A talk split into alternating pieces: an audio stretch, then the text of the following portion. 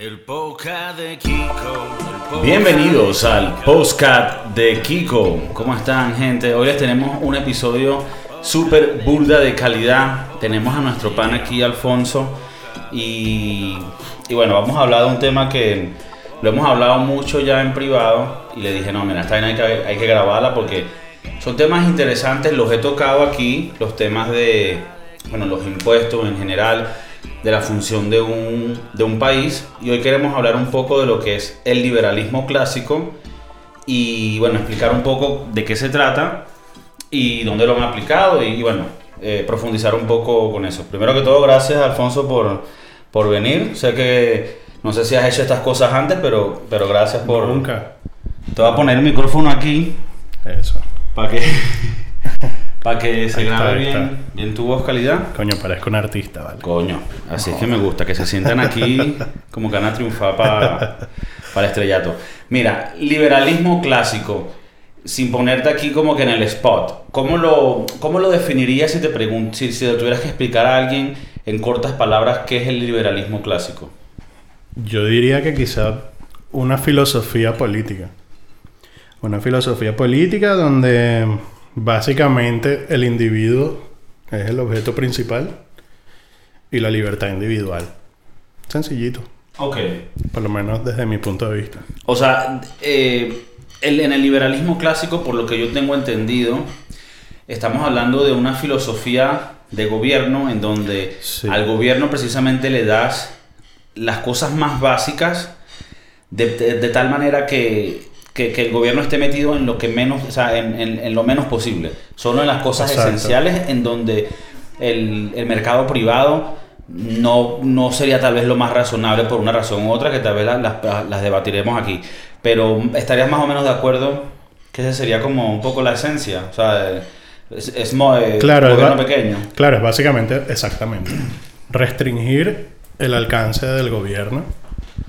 Y lo que hemos conversado, o sea, básicamente limitarlo a la protección del individuo y a mantener las cosas básicas, como puede ser algún tipo de servicio que a juro un país, una ciudad tiene que mantener el aseo, tiene cosas que pagar, cosas que hacer. O sea, si, si por lo menos eh, eh, construyéramos el- las- las- las labores del gobierno de abajo para arriba, comenzando de que no tienen, o sea, no le damos nada, y entonces empezamos la seguridad del individuo, serían con, con, con fuerza, o sea, policía, este tipo de cosas, y luego Sí. eh, cosas tipo, por lo menos, yo creo, ¿no? Las cosas básicas sería que si carreteras, bomberos, eh, Claro.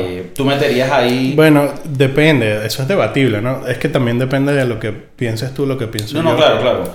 Por lo menos, para mí, eh, depende de la situación, ¿sí?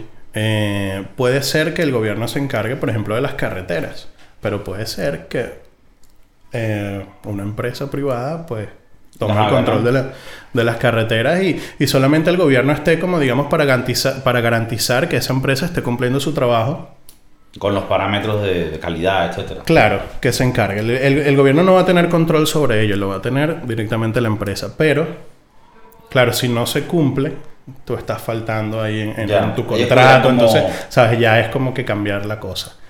Eso es lo que yo pienso me- que sería lo ideal. A mí me gusta.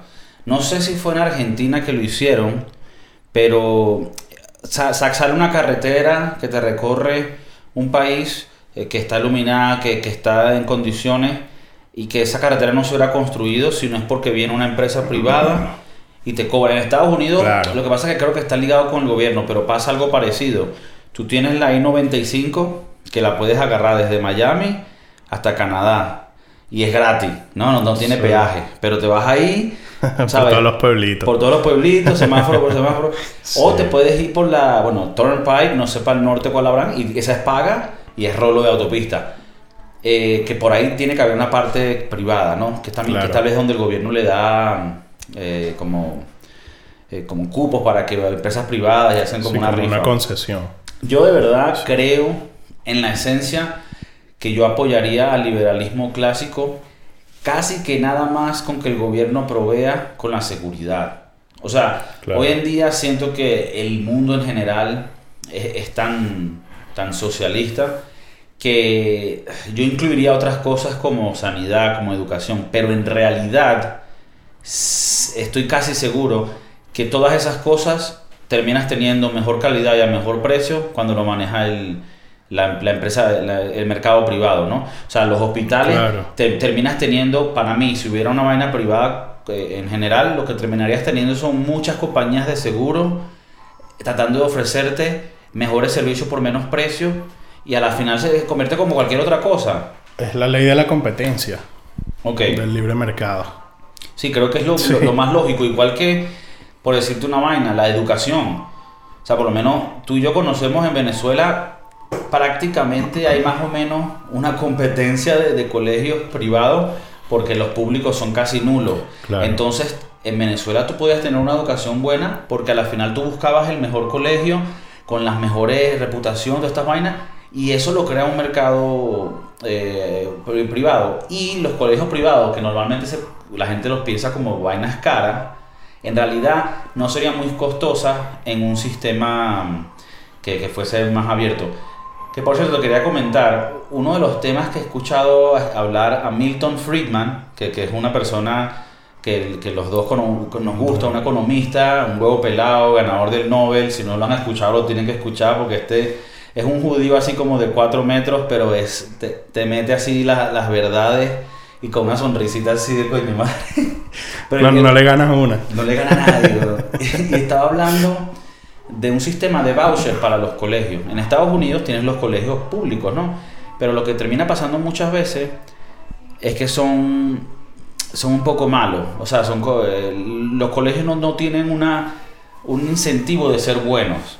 O sea, si en Venezuela los colegios privados, la profe- desde la profesora hasta la directora, todas tienen que hacer su trabajo bien para que la empresa en general quisiera mantener a esas personas ahí, que, sean, que produzcan. Cuando lo pasas a un- una vaina social del gobierno, ellos no tienen que hacer las vainas bien, ellos no tienen que ser mejor que los otros colegios. Ellos van a tener un cupo de estudiantes. Entonces lo que hace el sistema de vouchers es que la mamá del carajito pueda elegir a dónde manda el, la persona. Entonces, en vez de que el chamo tenga que a juro ir al colegio que le queda por la zona, Sí. eh, la mamá lo puede mandar a cualquier colegio que a ella le guste. Y entonces esto lo que hace es que los colegios tengan que, que ser buenos para que puedan atraer a estas personas. Porque de una u otra manera, aunque es un voucher que le está dando, o sea, prácticamente lo que es el gobierno, lo que iba a gastar en ti, te lo dan un voucher y tú eliges a dónde ir. Y así hacen que los colegios compitan. Pero hay mucha gente en la izquierda, por lo menos en Estados Unidos, que siente que esto es como injusto. Pero para mí me parece lo más justo. O sea, tiene que haber una meritocracia en estas cosas. Bueno, pienso yo.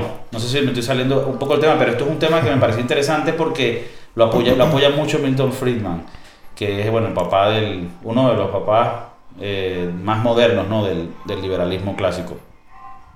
Otra cosa eh, que quería hablar contigo, el salario mínimo, que en teoría es algo que en el liberalismo clásico no debería de existir.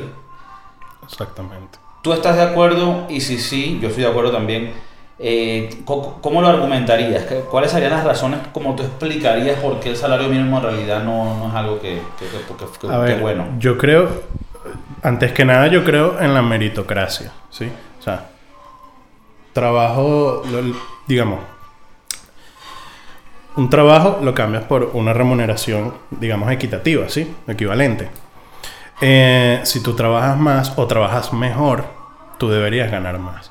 ¿Qué es lo que pasa? Hay gente en, la- en digamos, en la economía actual, en la situación actual de la mayoría de los países, por lo menos de donde venimos, Venezuela, acá en España también, em, que existe el salario mínimo.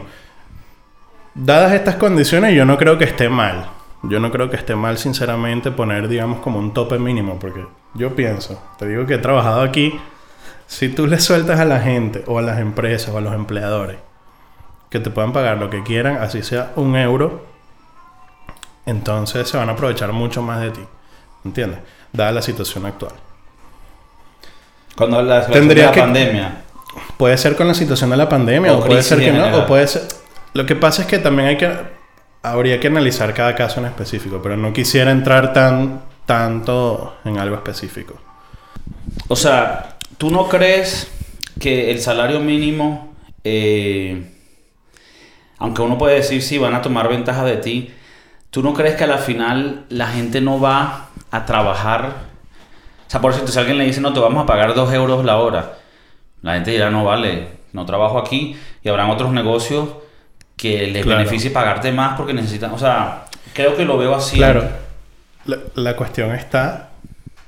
Es que depende de la oferta. ¿Me entiendes? Y la demanda. Ok. Si hay muchos.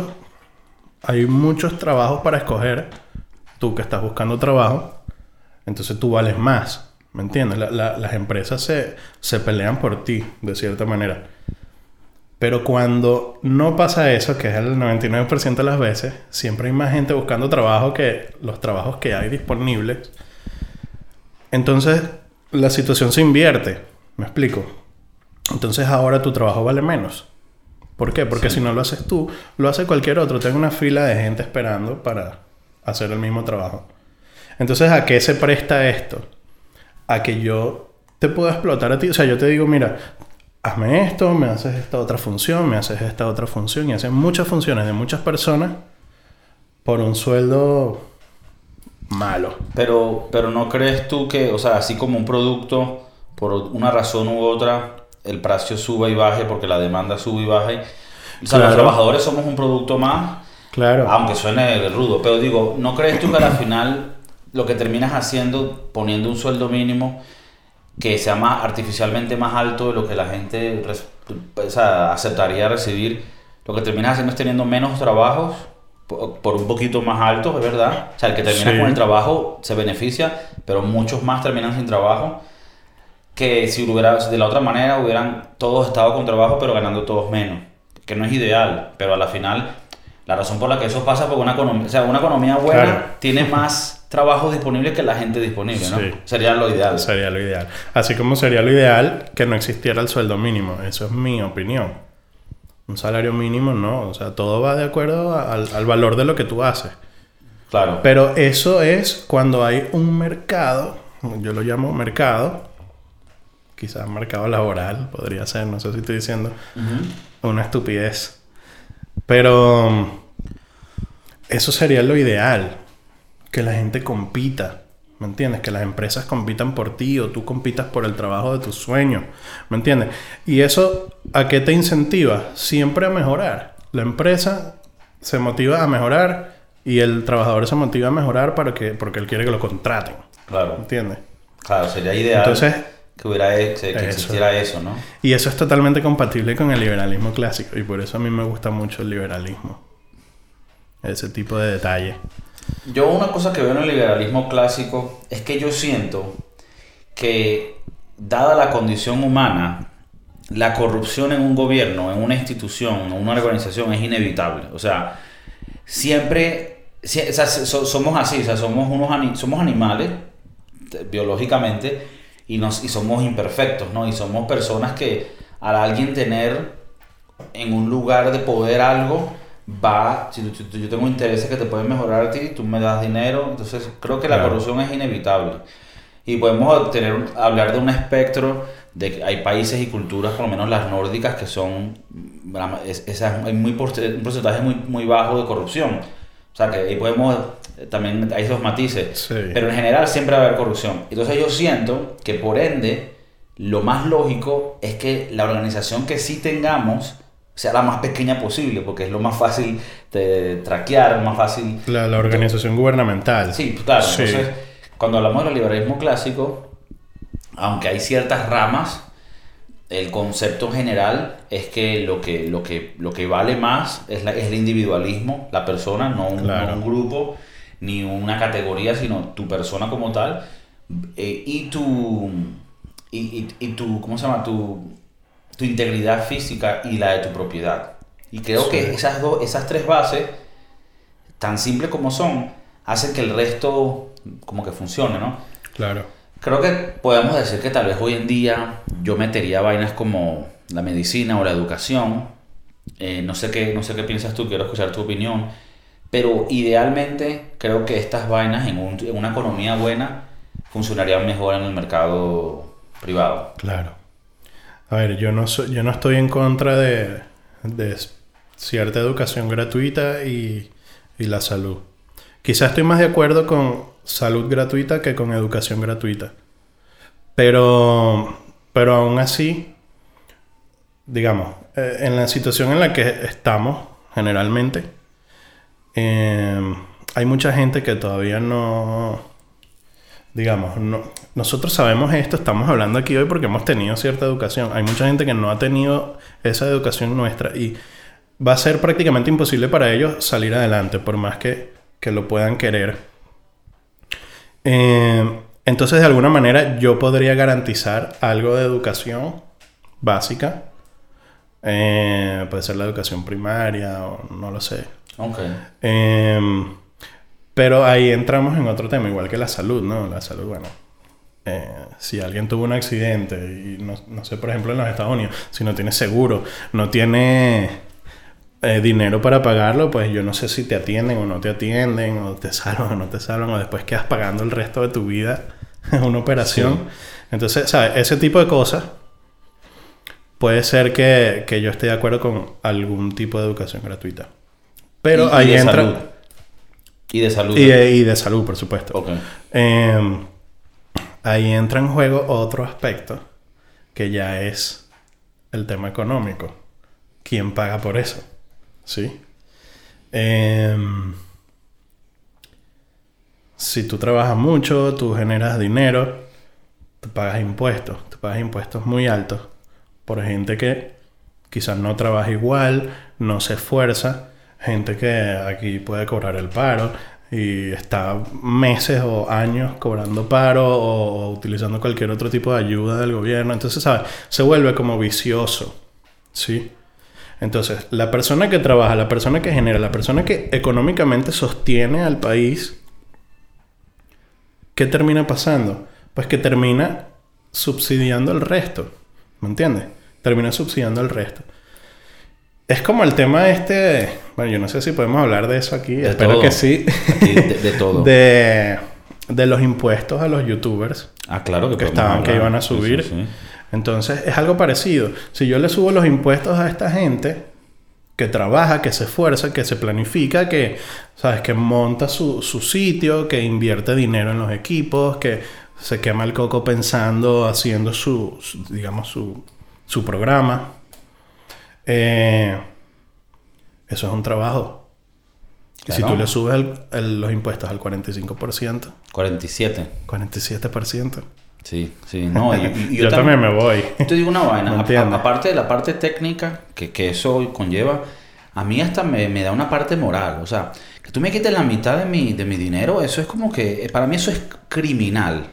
Es un robo. Para mí es criminal. Es un robo. Y me parece que eso, eso a la moral es, es- es muy jodido. Hay un youtuber que salió diciendo como que, no, no sé el nombre y, y tampoco me interesa decirlo, pero, porque bueno, cada quien como que, que piense como quiera, pero él decía como que no, mira, yo pago lo que pago, 47, y, y yo quisiera pagar, o sea, pagar más y a mí me gusta que esto ayude a la gente. Y está bien, eh, yo entiendo que él diga eso, pero yo personalmente pienso que si, que si el gobierno necesita el 50% de mi salario, entonces el gobierno no está siendo eficiente, ya que aquí se está gastando dinero en cosas que no se tienen que estar gastando. Otra cosa, es hasta, e- e- es contraproducente para un gobierno, especialmente en, la- en los, en los tiempos que vivimos hoy, con los youtubers, ¿no? Que tú más bien le subas los impuestos, o sea, tú, más bien tienes que ser lo más amigable con la gente que gana dinero, porque ya hoy en día no tienen que estar amarrados a un lugar geográfico. Se pueden ir a donde les dé la gana. Y por más que te duela y por más que tú digas, no, Sí, pero sí, tú naciste aquí y tú tuviste educación aquí, mámame el huevo, chico. Marico, es los papás y los papás de uno y los abuelos de uno. No todo el mundo paga impuestos, pues. No, o sea, si tú tienes que ser, para mí, yo pienso, como país, tú tienes que ser como una empresa. Tú tienes que ser alguien que la gente quiera venir a trabajar ahí, que la gente quiera Claro. vivir ahí. Y tú tienes que incentivarlo de manera... Entonces, yo veo, a ver, que España es un país muy... me gusta y, y tiene sus cosas que, que, que de verdad que es de admirar, pero ver, es, un, es, un, es un cargo, eh, ¿cómo se llama?, de, de, de impuestos muy heavy. Muy claro, heavy. claro. Y creo que los youtubers están en su lugar en decir, mira, si ustedes no me están aquí O sea, si tú- y aparte que hay la parte que lo tratan como Sí. criminales, ¿no? Si tú me vas a quitar la mitad de lo que yo gano, hermano, me, me voy de aquí, o sea. Y los políticos cobran Sí. Y, su tajadita de familia. de- y luego eh, abren, abren que si programas ahí de- entonces gastan dinero en unas estupideces que tú dices. Entonces ahí es donde entra por lo menos el, el argumento de Roma Gallardo que él dice, bueno, pero tienen, uno tiene que poder elegir a dónde gastan el dinero y no. Por supuesto. Eh, o sea, yo iría hasta más allá y de que, que no, que, o sea, que no hubiera ese dinero para gastar en esas cosas. Son cosas que tienen que decidir las, creo que hay organizaciones privadas y huevonas así que... Claro, al final, al final los impuestos hasta cierto punto me parece algo bueno. Porque hay cosas que se tienen que garantizar. Por ejemplo, la seguridad. O sea, si tú no inviertes, o sea, si un policía no gana plata, no gana dinero, pues entonces no es policía, no se va a hacer policía. Nadie va a trabajar de gratis en la vida. Bueno, habrá gente que sí. Pero tú necesitas por lo menos algo suficiente para subsistir. Si no, no te puedes dedicar a tiempo completo. Entonces, es eso. Y eh, este es el punto donde por eso yo estoy de acuerdo con el, el liberalismo. Volviendo, ¿no? Al liberalismo. Porque el liberalismo prácticamente te da la libertad a ti de escoger. A ti como individuo. A diferencia de otro tipo de, de- de políticas como puede ser el socialismo que está muy de moda. eh, donde ya es el colectivo el centro. ¿Ok? De la idea. Te quitan la identidad. Exacto. Entonces, si tú estás dentro del colectivo, pero tú no estás de acuerdo, entonces no importa. Porque las otras 90 personas sí están de acuerdo. ¿Me explico? Entonces, pasan por sobre ti. Están violando de alguna manera tus derechos. Claro. Y por eso yo estoy de acuerdo con el liberalismo. Yo siento que es, es- es lo único que quizá va a garantizarte a ti, de alguna manera, tus derechos. Ojo, tampoco tú puedes este, violar los derechos de alguien más. En este caso, estamos de acuerdo. Pero, pero es lo único que te lo va a garantizar. Yo, yo creo que no hay ninguna, ninguna otra política o sistema político que se haya implementado que no tenga sus fallos y que no, y que no digamos, falle en este aspecto. Todos. Bueno, en un, un libro que, que- que estábamos hablando, que de por sí me lo, me lo prestaste de, de Juan Rayo, que habla del, del liberalismo y del liberalismo clásico. A ver, en, en Europa el liberalismo se entiende por lo que es, pero por lo menos en Estados Unidos lo que es ser liberal es, es- se entiende como izquierda, ¿no? Entonces, estamos hablando del liberalismo clásico como para darle una distinción, pero hablaba de que una de las cosas del liberalismo es que él no, él no se vende como, como algo que va a solucionarte todos los problemas. Él lo que se vende es como algo que te va a garantizar las bases y las estructuras jurídicas para que cualquier cosa que venga haya una manera correcta de, de llevar a cabo eh, ese proceso. Entonces, Claro. eh, más allá de querer resolver todo o tener las respuestas para todo, es más como tener una estructura que por más que cambien los tiempos, siempre te garantice ciertos derechos y, y que creo que, Sí. que- que es lo que, que es lo que pasa por lo menos con otros tipos de política, como tú dijiste, como el socialismo, donde al tú ser parte de un colectivo, ya tu- tus pensamientos propios ya no valen. Y así tú estés de acuerdo con el 90% del programa político, pero un, un 10% no estás de acuerdo, ponte, no estás de acuerdo con el aborto, ya pues te crucifican. Entonces, Sí. entonces creo que, que Que, eso. que ahora, hablando de este tema, te puedo preguntar yo también, te puedo Claro. entrevistar. No, claro, claro. Open format. ¿Qué has pensado tú en el punto de, en el aspecto de las votaciones? De votar por, De votar. votar por un presidente, un ejemplo. En el caso de la democracia, pues se toma la mayoría, ¿no? Que esa es una de las grandes, pienso yo, contradicciones que existen. Por eso cuando tú me preguntaste eh, qué es para ti el liberalismo y tal, yo te dije algo, pero lo primero que yo te dije es que es una filosofía. No es un sistema político. O digamos que hasta donde yo tengo entendido no se ha implementado nunca.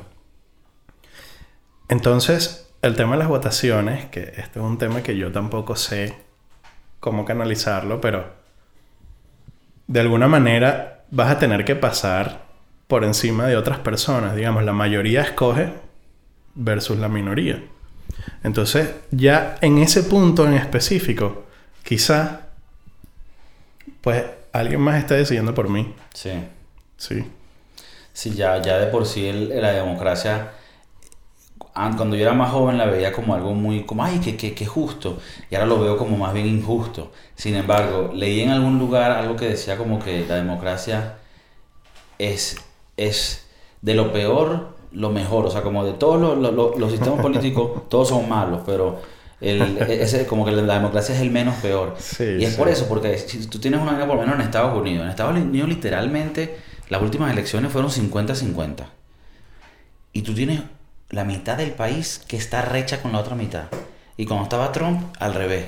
¿No? Entonces, cuando, cuando tú tienes algo así, tú empiezas a pensar, verga, no tiene más sentido que hagan, haya lugares como Texas. Y Texas, bueno, ganó este, pero Texas es como es Texas.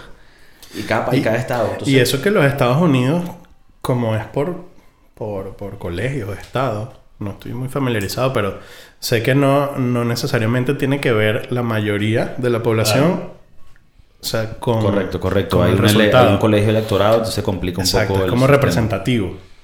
Sí. Entonces ahí ya es democracia. Esa es mi pregunta, puede Bueno, ser que sí. eh, yo de verdad que, a ver, eh, muchas veces el, el, el discurso de que eso de los electorados y tal en Estados Unidos es algo que beneficia a los de la derecha y a los republicanos, pues, y es mentira, o sea, esto ha ayudado a los dos, a los dos bandos.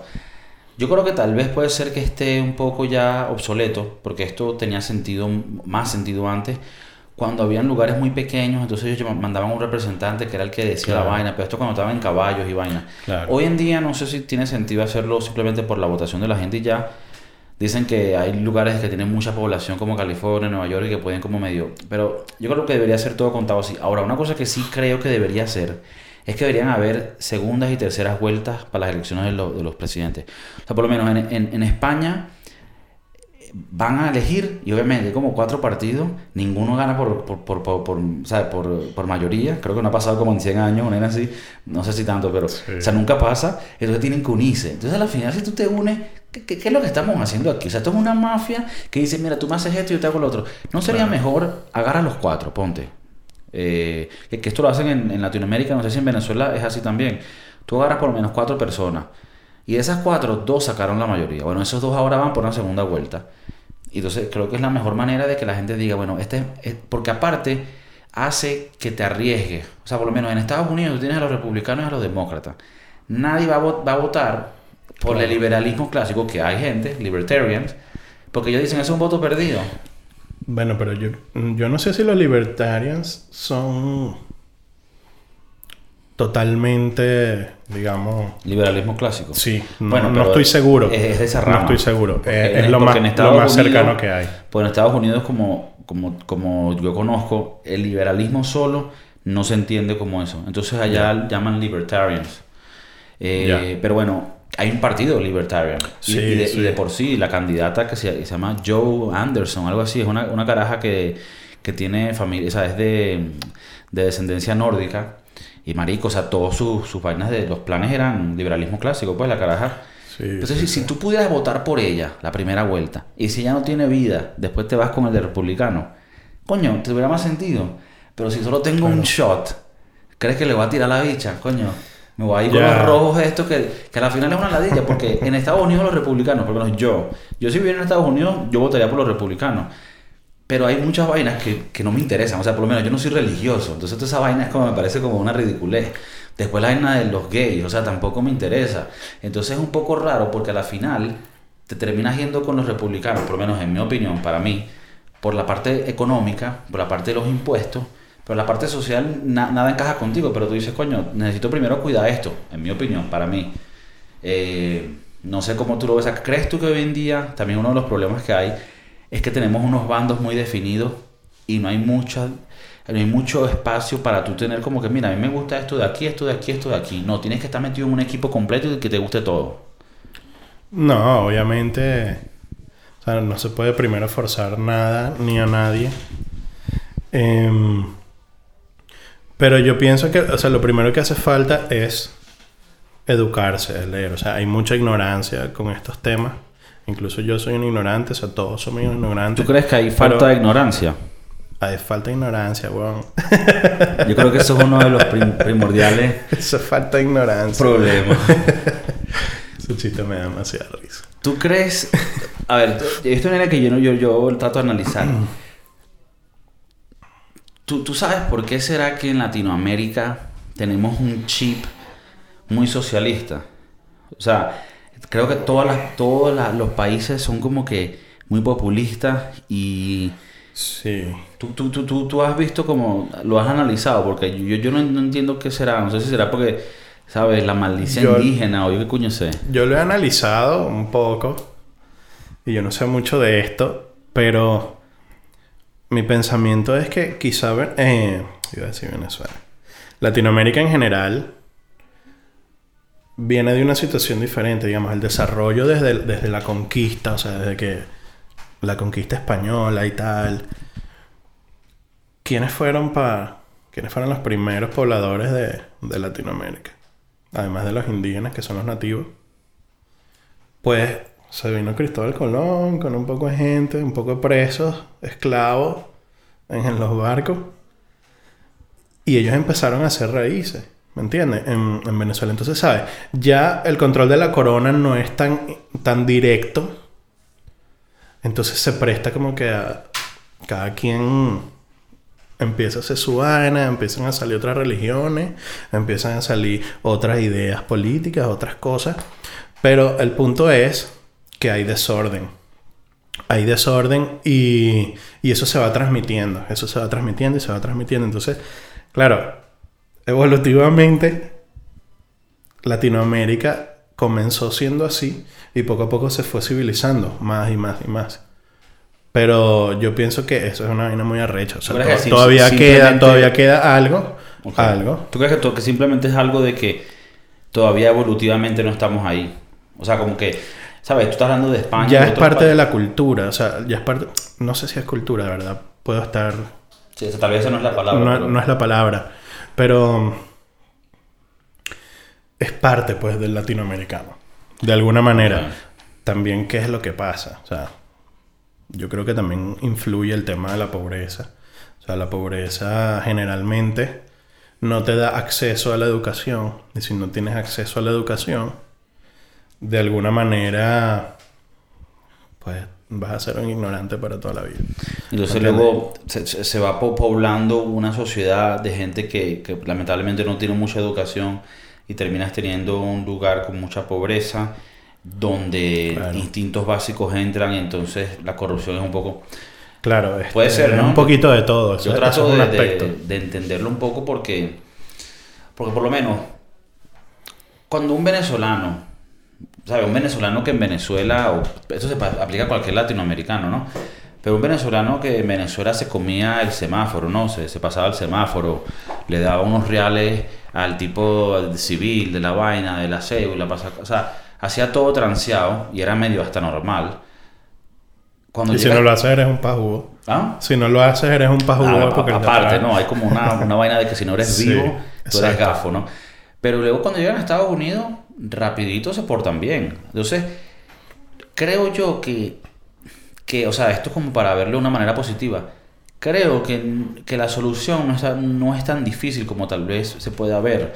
Porque yo, tú ves una, una población como Latinoamérica y la corrupción es rampante en todos los países. Pero siento que si llegase un núcleo de personas al poder, y, y lamentablemente el poder en Latinoamérica es muy grande porque el- todos los gobiernos son gigantescos. O sea, tienes a Argentina por lo menos que uno de los gobiernos más grandes y en Venezuela tienen como 25 ministerios hoy en día, como de- empezamos con 7 cuando llegó Chávez, pero... O sea, de que por lo menos en El Salvador está este, este presidente Bukele, ¿no? Sí. Bukele, que aparte el chamo es como de nuestra edad, ¿no? Tiene como 35 años, siempre anda con su franelita polo, su, su gorrita para atrás, y el bicho donde entra, habla su huevonada, y, y creo que el bicho la parte siempre. Sí, sí, sí. sí. Entonces tú dices, coño, tú ves un lugar como Salvador donde estoy seguro que hay mucha pobreza, donde hay mucha también falta de educación en muchos lugares, y que llegue una persona así, y que, y que bueno, espero, ¿no? Yo de verdad que le tengo muy, muy poca, muy, muy, muy- muy poco, ¿cómo se llama? Expectativas. Sí, expectativas a, los líderes latinoamericanos porque siempre terminan siendo alguien que quiere robar, quiere joder. Pero si este carajo Bukele de El Salvador es de verdad, esto puede probar que con la gente correcta puedes entrar en un país que está acostumbrado a la miseria, a la desorganización, al desorden, al- a la falta de ley y que, y que los ayude. Y creo que una de las primeras cosas que tienes que hacer en estos países es garantizar a la gente la seguridad. Creo que de ahí parten muchas cosas. O sea, creo que por lo menos estos países que están llenos de delincuentes, la gente termina estando encerrada en su propio país porque, porque viven en una en, demasiado crimen, demasiada violencia. Claro. Y creo que nada más resolviendo eso, ya se resuelve mucho Te quitas unos cuantos problemas encima. automático, ¿no? Pero, ¿sabes cuál es el problema? Hay que invertir. Claro. Y si tú tienes un gobierno corrupto, es difícil. Yo también le doy, o sea, le doy de alguna manera mi voto de confianza, que no es 100% confianza, pero quisiera creer en este tipo de, políticos como, como Bukele, que siento que van por el buen camino. Lo que pasa es que es, es complicado. Yo, yo pienso que de la noche a la mañana no puede haber un cambio, sino más bien poco a poco. Y más sabiendo de, de lo que venimos, ¿no? De lo que tenemos. Es muy difícil cambiarlo. Y De fondo. Y después, tristemente, qué loco, ¿no? O sea, uno, uno dice, mira, un gobernante no debería poder estar en un lugar por mucho tiempo, ¿sabes? Debería ser algo como que pocos años, ¿no? Pero luego entra un carajo como Bukele y, y digamos que empieza a hacer las cosas y todo lo que dice de sí lo hace y no, y no es que está robando ni nada. Y hasta te da ganas de, que, de decir, coño, y este carajo no pudiera quedarse tres, cuatro términos para que termine de hacer todo lo que tiene que hacer. Pero entonces estaríamos entrando entonces en una Claro. dictadura. Entonces eh, eh, es gracioso porque la misma democracia es como lenta, ¿no? O sea, si tienes el carajo correcto, a la final igual va a ser lento porque tienes al otro lado. O sea, es como que la democracia que te asegura que haya un, un chequeo entre los dos lados, también te, te pone todo más lento. Claro. Es que, o sea, cuatro años, que generalmente la- los gobiernos duran cuatro años, cinco años, seis años, dependiendo. Eh, eso es muy poquito tiempo para cambiar, hacer un cambio realmente grande en un país. Pero cualquier cambio que tú puedas hacer por el camino correcto está bien. Está bien. Capaz viene el, de- el que viene después y la caga. La caga completamente y todo se va para abajo. Para pero mierda. al final tú hiciste tu trabajo y, y eso depende mucho también pues de la democracia. O sea, si la gente eso es lo que quiere o... ¿Cómo te puedes tú oponer a eso? ¿Tú estarías de acuerdo con un sistema en donde en vez de muchas de las políticas, en vez de ser elegidas por partidos, que sean elegidas individualmente? O sea, por lo menos, en, en vez de tú tener que apoyar a un partido entero para el aborto, y esto se ha hecho en algunos países para ciertas políticas específicas, Sí. ¿no? Pero creo que a mí por lo menos me gusta, pero no sé qué pensarías tú, de que el aborto, ok, vamos a hacer una votación para el aborto. Eh, eh, que vamos a que se puedan casar personas del mismo sexo. Vamos a hacer un, un, un- Claro, claro. un referéndum para eso. Claro. Eh, inmigración, queremos pasar ciertas vainas de inmigración. ¿Qué opina la gente? Sí, no, es que yo estoy de acuerdo con eso. Y eso va también de la mano con el Con el- liberalismo, sí. claro. Claro, porque al final tú, tú tienes que consultar, tú tienes que saber qué es lo que quiere el individuo. ¿Me explico? Si todos quieren lo mismo, pues ¿por qué no? ¿Me entiendes? ¿Dónde tú posicionarías el liberalismo clásico con el tema de la inmigración? O sea, ¿de ¿dónde crees tú que entra? Ese, ese tema es complicado. O sea, porque te, te, te- te abro yo con lo que yo pienso. Yo, por lo menos, tengo como un. te- O sea, tengo como. Estoy como que trancado en un pensamiento desde que de un lado hay gente que llegan a países como refugiados ilegalmente y Sí. buscan ayudas porque donde vienen no la tienen y, y ¿sabes? hay gente que necesita la ayuda y es, es muy triste la situación.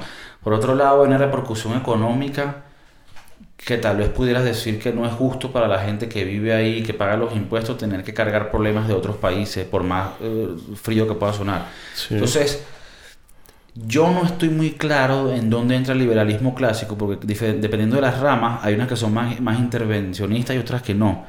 ¿Dónde, dónde Sí. tú entrarías aquí? Tampoco estoy buscando que me des una respuesta correcta o más, No, sino más o menos donde tú navegas en eso. Mira, al final, este, el liberalismo se basa también en la libertad, ¿no? De ahí viene la palabra. Este. mm, Yo pienso que no habría ningún problema si hay gente que está mal en su país y de repente quieren venir para acá. Claro, de una manera controlada, no va a ser a lo loco como hacen a veces por aquí en esta zona, pero em, siempre va a haber, si tú eres un país próspero, siempre vas a tener inmigrantes, siempre vas a tener inmigrantes. Pero ¿dónde está el detalle que yo creo? Que el inmigrante se tiene que apegar. Y si los que se tiene que apegar a, digamos a, las normativas impuestas por los que viven, por los que vivimos aquí en este país eh, liberal. ¿Me entiendes? Si nosotros al final no lo queremos, todo es una cuestión de consulta. Si nosotros no queremos esto, ¿por qué yo tengo que aceptar eso? ¿Me entiendes? Capaz va en contra de, de- de- de mis propios principios y mis propios valores como persona. Pero es lo más eficiente al final. ¿Entiendes? Al final es lo más eficiente y... Y también, y, y también es lo que a la final termina siendo más bien. Y suena feo porque suena como frío, como que es lo Claro. más eficiente. Pero es que eso- eso- eso- creo que son el tipo de conversaciones que son difíciles y por, y por, y Sí. por más y, y por eso es que hay que hablarlas. Porque, Y no hay una respuesta correcta. Exacto. eso. No hay. Otra cosa, porque este, este también es otro tema que yo tengo con, el, con la inmigración, porque no es to- no solo la inmigración, sino las ayudas que están atadas a esa inmigración. ¿Qué pasa? En Estados Unidos, cuando tú hablas de la inmigración, hoy en día hay gente que te dice, pero Estados Unidos fue fundada por inmigrantes. Sí, correcto. En el 1900 llegaron muchos inmigrantes de Europa. Sí. Pero toda esa gente que llegó, ahí no habían programas sociales de que acatarte. O sea, era llegar, agarrar un martillo y echarle bola, pero había oportunidades. Entonces, ¿qué es lo que pasa? Si viviéramos en un país ideal, li- liberal como el que nosotros quisiéramos, en donde no hubiera este tipo de ayudas sociales, ¿no? Donde lo básico, como estamos explicando en el episodio, en realidad no me interesaría si llega gente de afuera a trabajar, porque si llegas aquí tienes que echarle bola, o sea, no, hay- no hay nada gratis que te vamos a dar. Entonces, creo que si hubieran esas vainas ya puestas, fuera más fácil atacar el, el tema de la inmigración, porque tú pudieras decir, no, mira, aquí puede llegar quien sea, pero tienes que costearte tus vainas, ¿sabes? Eh, Sí, pero eso no significa que si alguien quiere ayudar, no se puede ayudar. No sé si me explico. Bueno. o sea, si yo soy, si yo pertenezco a, a, a Liberal Land, ¿verdad? Nuestro país. Y vienen algunos inmigrantes, ¿verdad? Yo soy un individuo, yo estoy en total derecho de adoptar gente y ayudarlas, ¿por qué no? A mí me hubiese gustado que me ayudaran si yo hubiese migrado en las mismas condiciones. Me explico. Pero eso ya, ya eso, ya es, eso ya es algo voluntario. Yo no puedo imponer nada. Y yo no te puedo subir los impuestos a ti. Y ese es mi pensamiento. Yo no te puedo subir impuestos a ti porque hay mucha gente que nos está entrando inmigrantes. claro. Que puede ser gente muy buena y gente muy próspera y muy trabajadora. Pero al final te estoy perjudicando a ti de alguna manera. Claro. ¿Me explico? Te estoy quitando dinero para regalarlo a otro Y, y involuntariamente. cree que- y creo que también hiere la moral de la gente que ha estado contribuyendo para el país por muchos años. Claro. Por más triste que son, que son estas situaciones, porque de verdad que, que no es fácil. Pero otra cosa que, que estaba yo pensando con esto es que si a la final a uno no le quitaran tantos impuestos y a uno le quedara más dinero, hubiera más gente que quiera apoyar eh, ONG o, o vainas de ayudar a gente, o tú mismo y ayudar, porque yo ahorita, o sea, yo siento que yo tengo muchas cosas que yo tengo que cubrir y me quitan mucho el gobierno para yo, te- para yo ayudar a otra gente. O sea, ya de por sí ayudar a la familia de uno, ya, ya eso es difícil. Pero si no me quitaras tanto, o sea, por lo menos Milton Friedman, Thomas Sowell, que es otro duro de, de, de- no tal vez del liberalismo clásico eh, específicamente, pero la economía y el libre mercado, ellos hablan a veces y preguntan a, la gente, ¿no? Eh, hay, grabaciones donde le dice, aquí, de todos ustedes, ¿quiénes ayudarían una causa benéfica que ustedes supieran que va a ayudar a? Todo el mundo levanta la mano. Entonces carajo dice, ah, entonces ¿para qué necesitamos el gobierno que lo administre? Entonces, a la final, si la voluntad de la gente está, no solo no necesitamos al gobierno que lo administre, sino que va a ser mucho más eficiente si lo hace de manera privada y mucho más eficiente si lo hace de manera tú directa. O sea, por lo menos mi, mi- mi papá, Claro. una persona que le, cuando, en su momento, cuando le ha gustado ayudar, más allá de dar dinero, ir a un, ir a un lugar, a un colegio, y ¿qué necesitan aquí? ¿No? Una lavadora, una o que vamos a hacer esta. O sea, porque ahí no se pierde nada en administración, en burocracia, en nada. Entonces, yo siento que es ese vacío que tal vez hubiera de gente que llega y no tiene cómo ayudarse, habrán ONG, habrán cosas privadas que van a ayudar a esa gente y creo que habrían más si no nos quitaran tanto impuestos y después ellos deciden, no, vamos a meter esto en un programa para eh, eh, estudios de género, ¿sabes? Vainas que hasta a veces van contra la biología y vainas que tú dices, coño, ¿usted para qué tantos científicos hicieron tantas vainas? De ese otro tema, ¿no? Pero, pero eh, sí, ¿no? Creo que, que en la parte de la inmigración estaría como más también atada a, ok, ellos pueden, la gente puede venir, pero vas a usar mis impuestos para pagarle cosas a ellos cuando aquí estamos nosotros también necesitados, ¿no? ¿Cuántos abuelos y personas viven con una miseria? De... Claro. Es que, o sea, eso es algo prácticamente, no digo imposible, pero es algo que, en caso tal de que tuviésemos, estuviésemos en un país liberal, ideal, eh, ni siquiera los impuestos que nosotros pagaríamos dieran para eso. Porque eso ya está destinado a algo, ya eso está contabilizado y es realmente mínimo. Entonces, imagínate que tenemos inmigrantes. ¿De dónde sacaría un gobierno que no tiene mucho poder, que prácticamente nulo? Él no tiene, digamos, con qué eh, hacerlo. Entonces ya quedaría de parte voluntaria. ¿Me explico?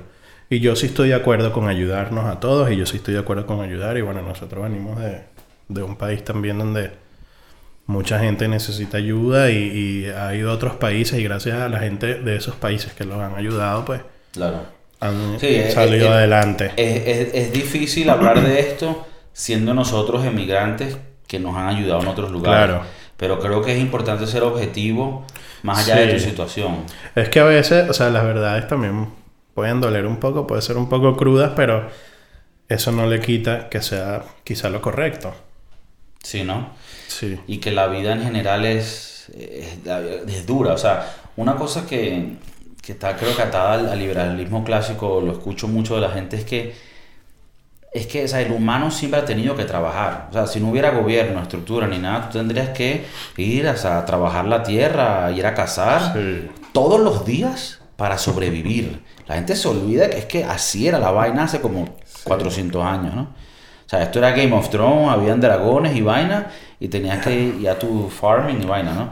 Entonces, hoy en día vivimos en una vaina tan privilegiada y hay gente que se siente eh, como que como que ellos se merecen que el Estado le pague vainas, como que si el Estado, yo qué coño se vendiera jugo de naranja, como que si el Estado tuviera una manera de hacer dinero. O sea, el Estado lo que hace es quitarnos a nosotros los impuestos y administrarlos. Ellos no ganan dinero. Entonces, cuando la gente dice, no, el Estado debería cubrir esto, es que no es el Estado que lo está cubriendo, lo estás cubriendo tú.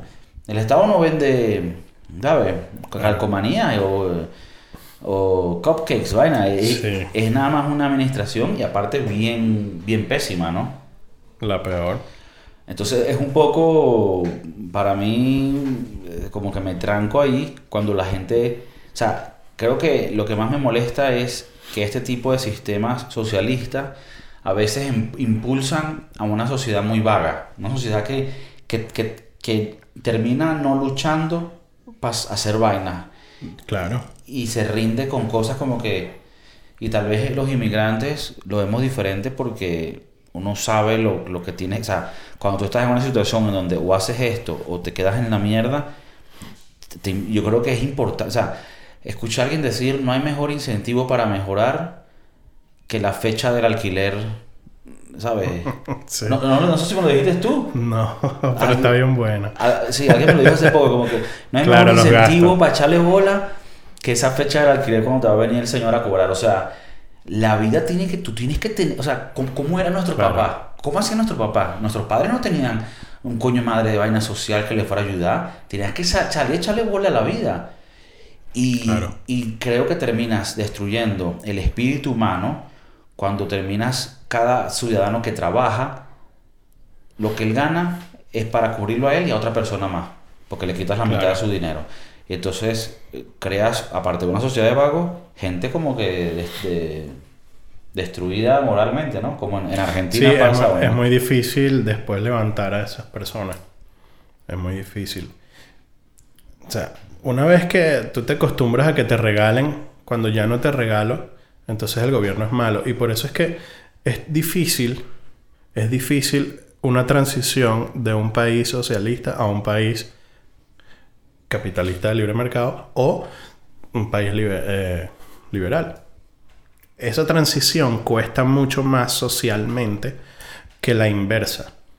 Porque generalmente un gobierno que es de izquierda, un gobierno que, que digamos que apuesta, digamos, por, por, por el, o invierte, pues, de alguna manera en el capital social, eh, es un gobierno que termina comprando los votos. No sé si me explico. Entonces al final se transforma en un lavado de cerebros y... Sí, sí.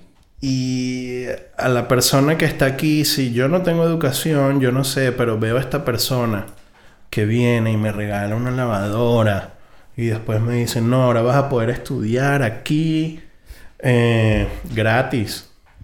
Porque todo eso, lo que te lo, has tenido... eso te lo doy yo. Mm. Pero ¿quién paga eso? Claro. ¿Quién paga eso? Entonces, claro, al final esta gente se enamora y se casa y genera un sentimiento de apego. Entonces, ese tipo de gobiernos es muy difícil arrancarlo porque tienes que arrancar el sentimiento de la persona. Ya no es una idea política, aunque creo que quizás la, tendencia política de cada quien va ligado a los sentimientos, pero fuera de eso, este, tienes que entrarle directo al sentimiento y es, es difícil, es muy complicado. creo que tal vez como lo que tú dijiste, la educación sería lo que pudiera romper este dogma. Sí, totalmente. O sea, porque creo que la, gente que termina de entender las vainas es cuando lo ves. Y, lo peor de la vaina es que estos tipos de, de sistemas que estamos hablando se terminan encaudillando más cuando hay falta de ignorancia y se crea como un ciclo, falta de ignorancia, se crea como un ciclo de, de, ¿sabes? de mierda que, que, se, auto, se retroalimenta, ¿no? Sí. Y, y, y, lo más jodido es que yo por lo menos, la gente que, que cree en el, en el socialismo de manera genuina, casi que con ellos no discuto porque e, es lo que tú dices, está ligado a unos sentimientos para ellos, todo lo que tenga que ver. Ojo, perdón que te interrumpa, pero yo no digo con esto que un socialista es, una mala persona, más bien todo lo contrario. Yo creo que las mejores personas son socialistas.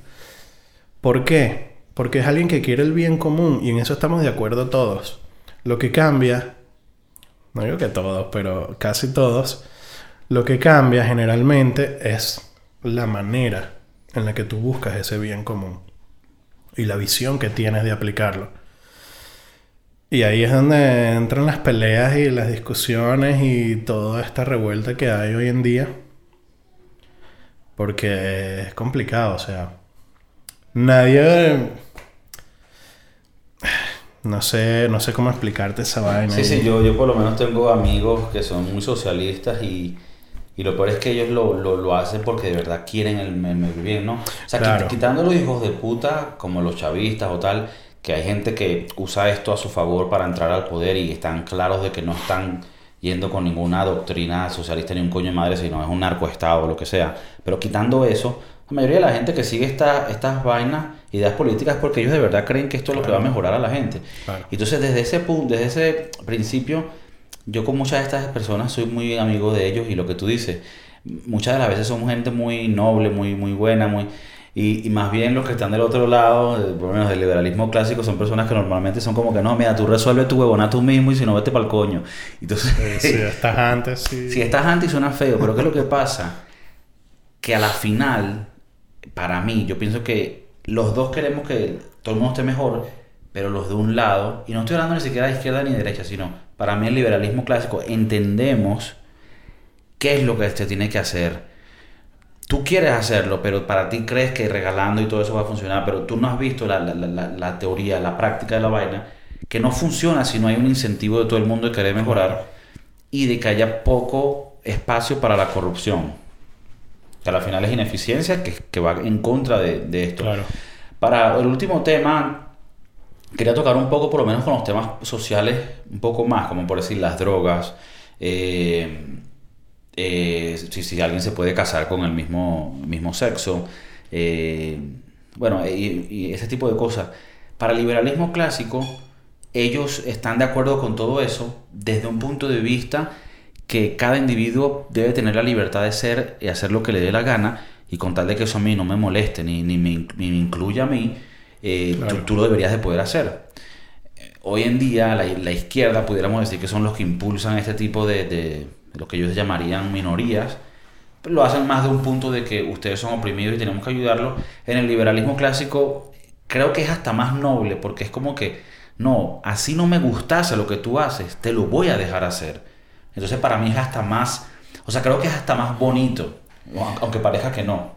Es que, ¿Cómo lo ves tú? claro, al final yo siento que, por lo menos estos gobiernos que tenemos ahora, se, se utilizan es- esto como recurso, ¿no? Atacar a las minorías de una forma de, de darles esperanzas, de decirles, mira, vamos a permitir que se casen dos personas del mismo sexo, vamos a, este, qué sé yo, cualquier cosa.